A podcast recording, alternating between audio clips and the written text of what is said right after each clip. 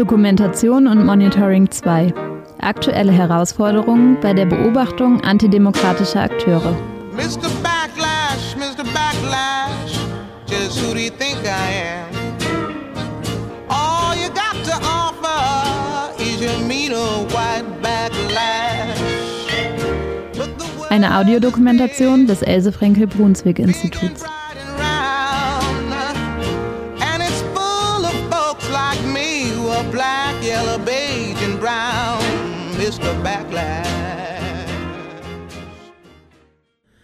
Rechte Gewalt war einfach immer da. Es gab immer rechte, rassistische, antisemitische äh, Angriffe auf Menschen. Es gab immer wieder keine äh, polizeiliche Verfolgung oder keine juristische Verfolgung. Es sind, äh, die Leute konnten sich frei fühlen und relativ sicher sein, dass ihnen nichts passiert.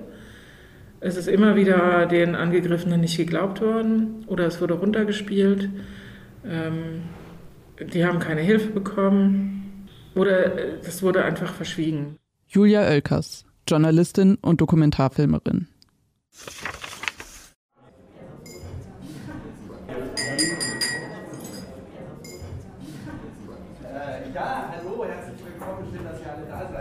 Im Juni diesen Jahres hat das Else Frenkel Brunswick Institut in Leipzig einen Fachtag zum Thema Dokumentation und Monitoring veranstaltet. Eine Fortsetzung aus dem Jahr 2022. Liebe Teilnehmende des Fachtags, nachdem wir den Fachtag Dokumentation und Monitoring 2022 erstmals durchgeführt haben, erreichte uns vielfach die Anfrage, die Arbeit fortzusetzen, um die entstandenen Kontakte zu vertiefen und eine tiefergehende Auseinandersetzung mit den behandelten Themen möglich zu machen. Diesem Wunsch kommen wir gerne nach und haben auch in diesem Jahr eine zweitägige Zusammenkunft organisiert, bei dem Engagierte aus ganz Sachsen zusammenkommen können, um sich über die Praxis von Dokumentationsarbeit und Monitoring auszutauschen. Den Fachtag führen wir wieder zusammen mit Chronik LE, der RAA Sachsen und dem Kulturbüro Sachsen durch. Außerdem werden wir erneut vom Forschungsinstitut Gesellschaftlicher Zusammenhalt unterstützt. Und auch wir, Anna Vosgerau und Eva Weber, freischaffende Journalistinnen und Produzentinnen des Chronik LE Podcasts Bei uns doch nicht, waren wieder mit vor Ort, um den Fachtag zu dokumentieren. Workshops, Diskussionen, Austausch über Erfahrungen in der Arbeit, dies waren die Ziele des Fachtags in vertraulicher und geschützter Atmosphäre. An dieser Stelle tritt das Widersprüchliche zutage. Der Anspruch nach Transparenz und Öffentlichkeit und zugleich der Wunsch nach Vertraulichkeit und Schutz. Die Gefahr und die Bedrohung durch eben jene antidemokratischen Akteure, um die es geht, über die aufgeklärt werden soll, ist gerade denen am ehesten bewusst, die über sie zu berichten wissen. Aus diesem Grund enthält diese Audiodokumentation keine vor Ort aufgenommenen Auszüge. Alle Interviews wurden im Anschluss geführt, mit Beteiligten, die vor Ort anwesend waren und in Rückbezug auf aufgeworfene Fragen und Themen des Fachtags. Die Gespräche und Workshops auf dem Fachtag zeigten dabei, dass die Dokumentations- und Monitoringarbeit auch insgesamt und abseits der Bedrohungslage durch rechte Akteure nicht leichter wird, finanziell, rechtlich und diskursiv.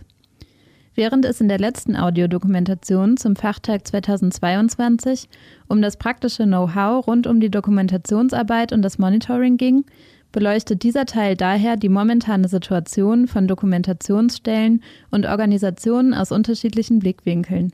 Salopp gefragt, wie geht es den Archiven und Dokumentations- und Monitoringstellen eigentlich derzeit? Wie verändert sich ihre Arbeit mit der aktuellen politischen und gesellschaftlichen Situation? Und was erschwert oder erleichtert sie? Ja, und damit hallo und herzlich willkommen zur Audiodokumentation des Fachtags Dokumentation und Monitoring 2. Hier sind Eva und meine Kollegin Anna und ihr hört im Folgenden den Schwerpunktteil zum öffentlichen Umgang mit den Ergebnissen von Dokumentations- und Monitoringarbeit hinsichtlich rechtlicher Fragen.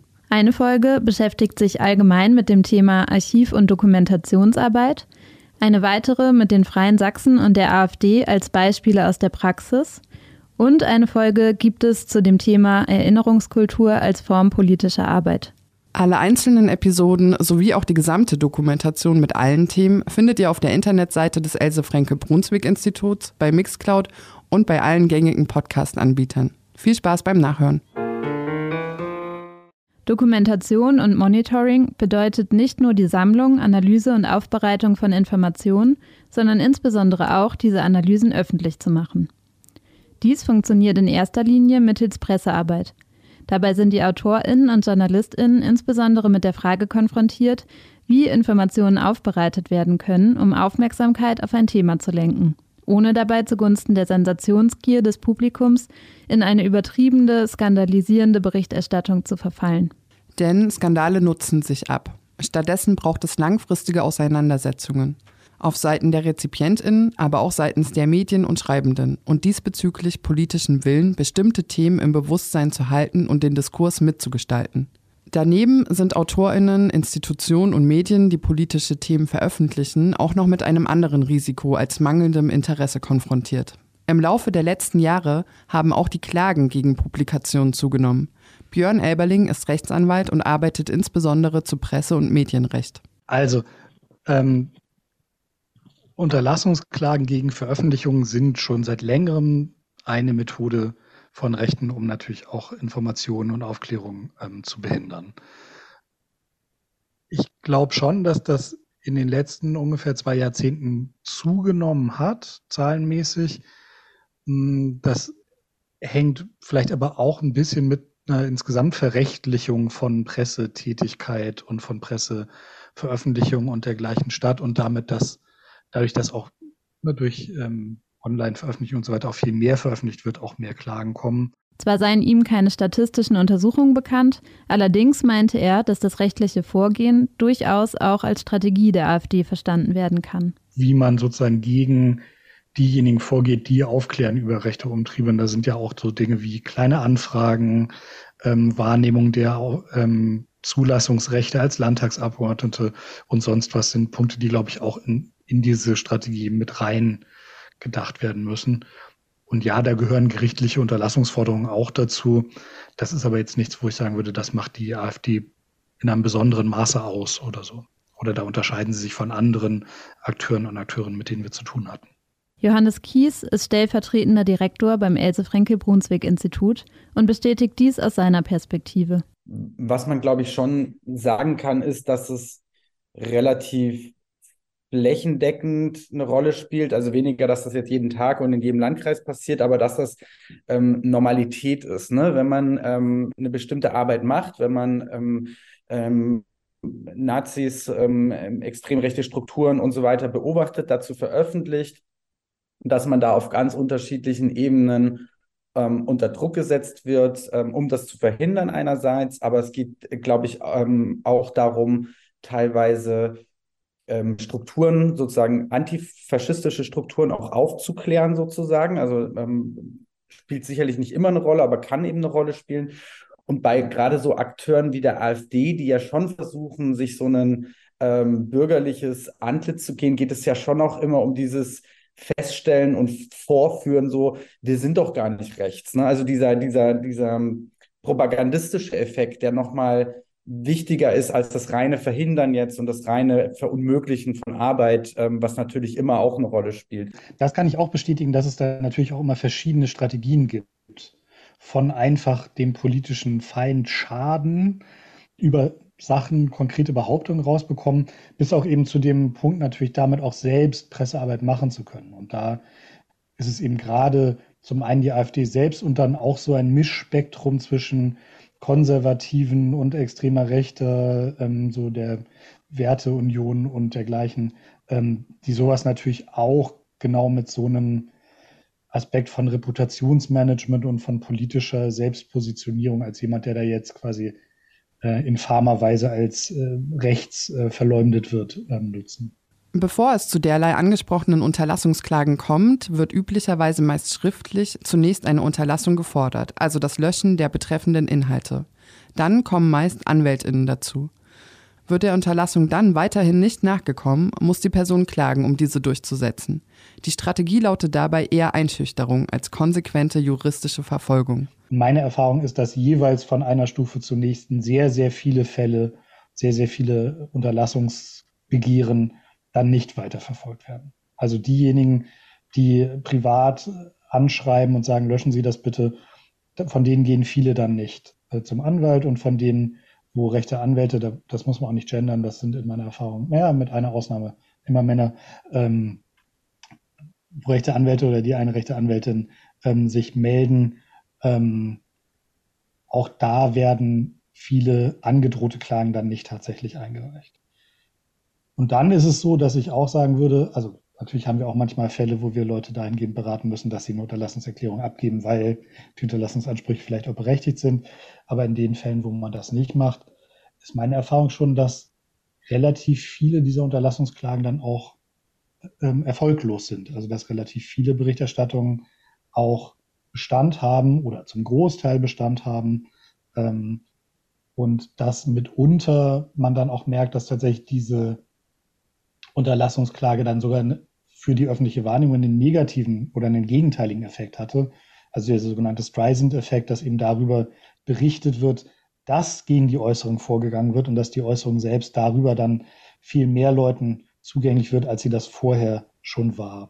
Insofern ist gar nicht die Anzahl der Fälle, in denen Berichterstattung konkret verboten wird, das Problem dieses Vorgehens? Sondern das entscheidende Problem ist eben dieser, ähm, dieser Effekt, dass Leute anfangen, sich selbst zu zensieren, dass Leute, weil sie Angst haben vor den hohen Streitwerten und vor den Kosten, die im Falle eines, einer Niederlage auf sie zukommen, sich gegebenenfalls nicht trauen, bestimmte Dinge zu, zu ähm, veröffentlichen und so weiter. Das ist mehr das Problem als ähm, die relativ überschaubare Anzahl von tatsächlich erfolgreichen Klageverfahren.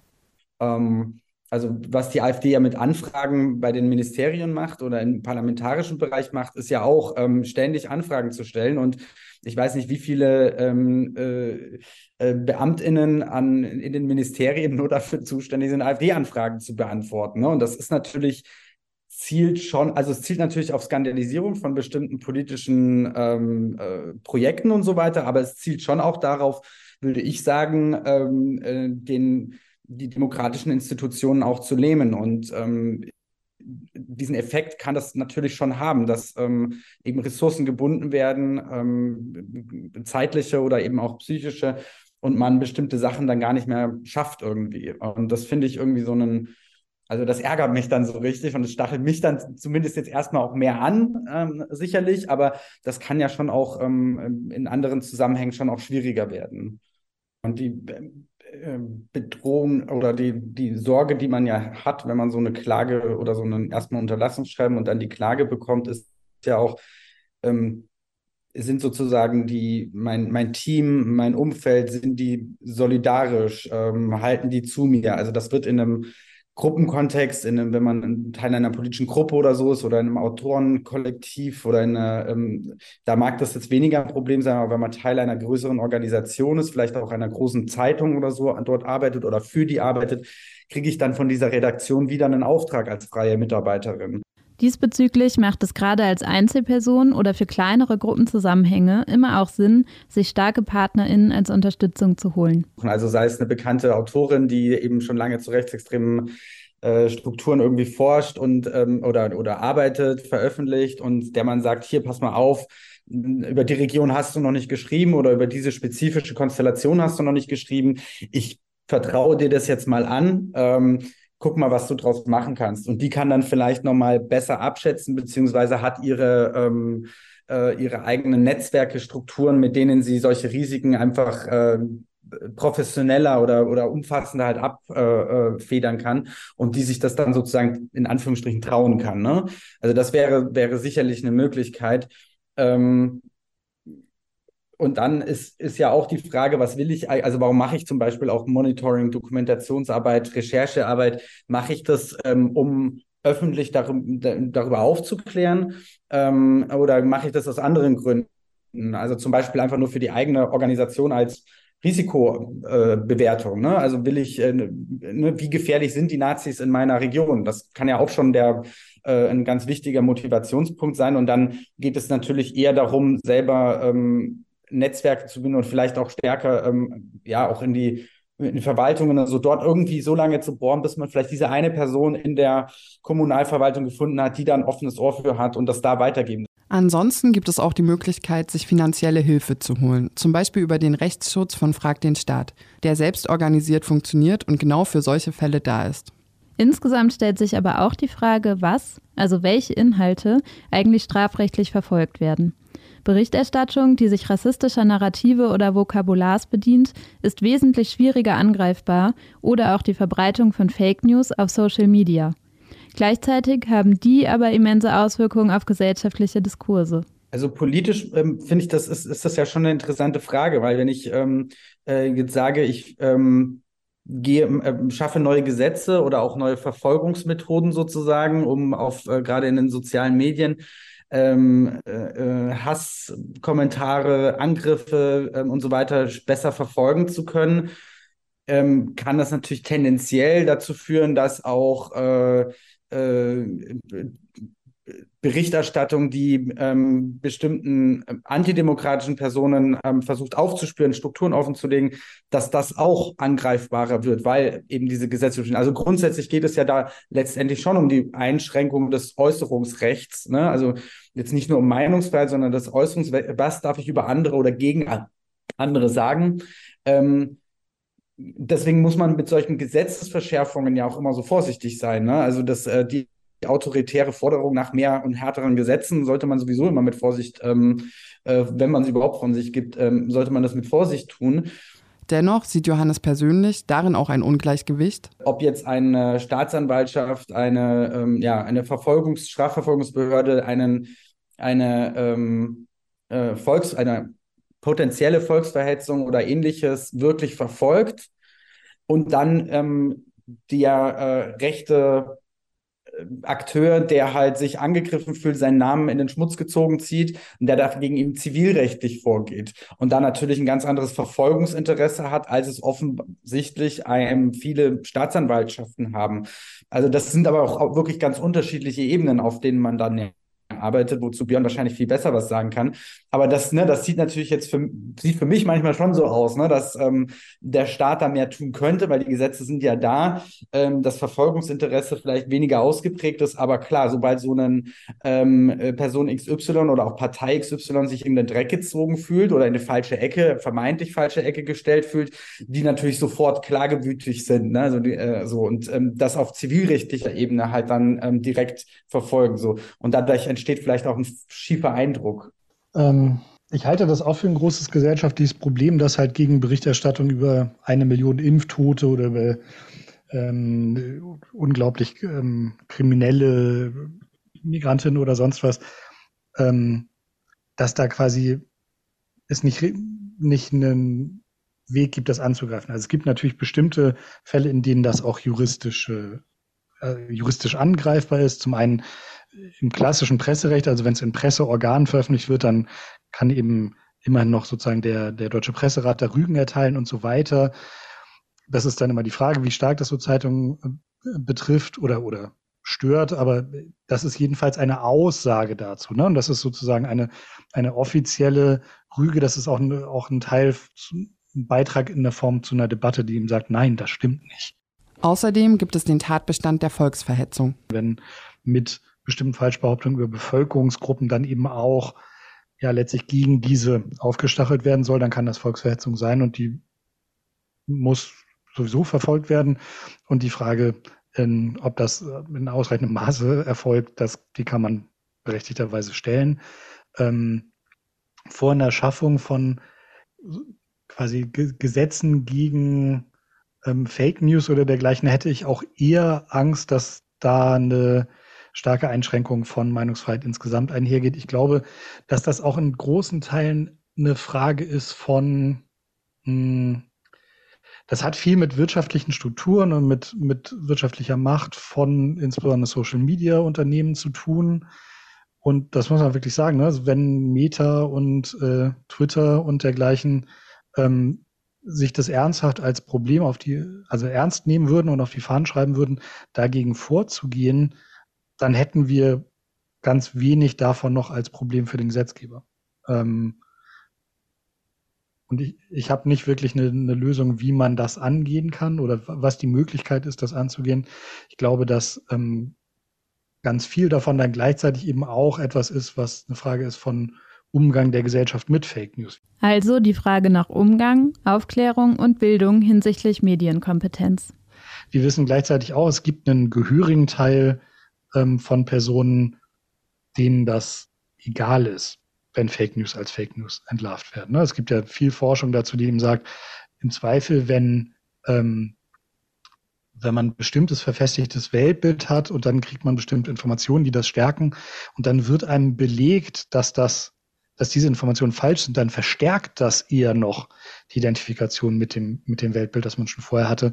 Insofern gibt es da auch einen gewissen Anteil von, von einem Kampf gegen Fake News und, und, und dergleichen, der überhaupt nicht mit einem Angreifen dieser, dieser Quelle von, von Äußerungen irgendwie angreifbar wäre oder wo, wo das gar nicht der richtige äh, Transmission Transmissionsriemen ist. Im Kern ist es dann ein gesamtgesellschaftliches Problem von ähm, der gesellschaftlichen Bekämpfung von menschenverachtenden Weltbildern und von menschenverachtenden Äußerungen und von den Pseudo-Statistiken, mit denen sie ähm, gefördert und begründet werden. Ich musste gerade an das, was du vorhin ähm, gesagt hast, denken, ähm, dass es grundsätzlich so eine gewisse Verrechtlichung gibt, also viel mehr, insgesamt mehr vor Gericht gezogen wird, als es vielleicht vor 20 Jahren war. Und als sozusagen, wenn man einen Anstieg ähm, von K Klagen von Rechten gegen ähm, Recherchierende, sage ich mal ganz allgemein, dass das vielleicht zugenommen hat, aber wahrscheinlich auch generell so eine Verrechtlichung stattfindet.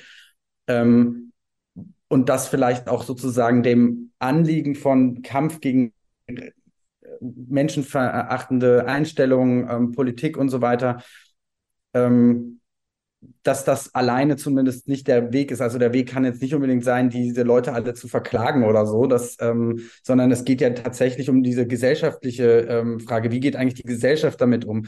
Deswegen sage ich halt, man braucht nicht mehr ähm, härtere Gesetze gegen Fake News, gegen Nazis oder gegen, gegen ähm, Shitstorms, sondern was man braucht, ist in den Behörden und so weiter ein Verständnis, ähm, dass, äh, dass man solche Dinge dann eben auch verfolgen muss. Ne? Da braucht die Staatsanwaltschaften müssen mit Leuten besetzt sein, die das kapieren und nicht ähm, äh, noch härtere Gesetze haben. So.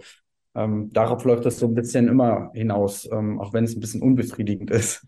Als persönliches Fazit ergänzt Johannes noch, dass ich ja ähm, diese, diesen Job, diese, diese, diese Arbeitsstelle sozusagen äh, äh, angenommen habe und übernommen habe mit einem bestimmten, ähm, mit einer bestimmten Absicht, ähm, nämlich Rechtsextremismusforschung zu machen und mir schon klar war, was das im Einzel, dass im Einzelfall das natürlich Leuten nicht passt, wenn man bestimmte Sachen sagt. Also ähm, auch vor zehn Jahren, wenn wir bestimmte Sachen veröffentlicht haben, haben das nicht allen geschmeckt. So. Und das ähm, äh, finde ich aber also grundsätzlich sowieso gut. Ein ähm, bisschen Widerspruch und Konflikt ist immer gut. Ähm, aber gerade in dem Fall ist es natürlich, ähm, also dann macht man ja auch was richtig, wenn man die richtigen, äh, wenn die richtigen anfangen ähm, äh, zu schreien und, und einen zu verklagen. Also ich finde, das kann man ja auch durchaus ähm, ähm, sportlich sehen. Und ähm, andere Fälle zeigen ja, also wie das IDZ zum Beispiel, die werden seit Gründung, glaube ich, mit Anfragen, Klagen und was weiß ich was überzogen. Aber ähm, das war ja eigentlich, ja klar, ne? Also man positioniert sich gegen ähm, Leute, die nicht nur nichts Gutes im Sinne äh, im Schilde führen, sondern tatsächlich an der Bekämpfung der Demokratie interessiert sind. Und wenn man sich da so ähm, exponiert und, und genau darauf hinweist, dann ähm, kriegt man natürlich Gegenwind. Ähm, Im Endeffekt heißt das, dass man ja was richtig macht. Und ähm, das muss man sich schon überlegen und das, ähm, ne, das bedeutet vielleicht im Einzelfall dann auch was, aber ähm, wie gesagt, ich, ich finde, da, da muss man auch da entscheidet man sich ein Stück weit auch dafür. Und ich finde das dann auch, ähm, es ist dann auch wert im Großen und Ganzen. Dies war die dritte Folge der Audiodokumentation zum Fachtag Dokumentation und Monitoring 2 vom Else Frenkel Brunswick Institut. Die anderen Episoden zum Verhältnis von Dokumentationsstellen und Archivarbeit, zu den Praxisbeispielen AfD und Freie Sachsen sowie zu erinnerungspolitischen Kämpfen findet ihr ebenfalls auf der Internetseite des FB sowie auf Mixcloud und allen gängigen Podcast-Anbietern. Dokumentation und Monitoring 2 aktuelle Herausforderungen bei der Beobachtung antidemokratischer Akteure. Mr. Backlash, Mr. Backlash, just what do you think I got to lose? I'm gonna leave you with the backlash blues. You, the one, will have the blues, not me. Just wait. Eine Audiodokumentation von Anna Vosgerau und Eva Weber im Auftrag des Else Frenkel Brunswick Instituts.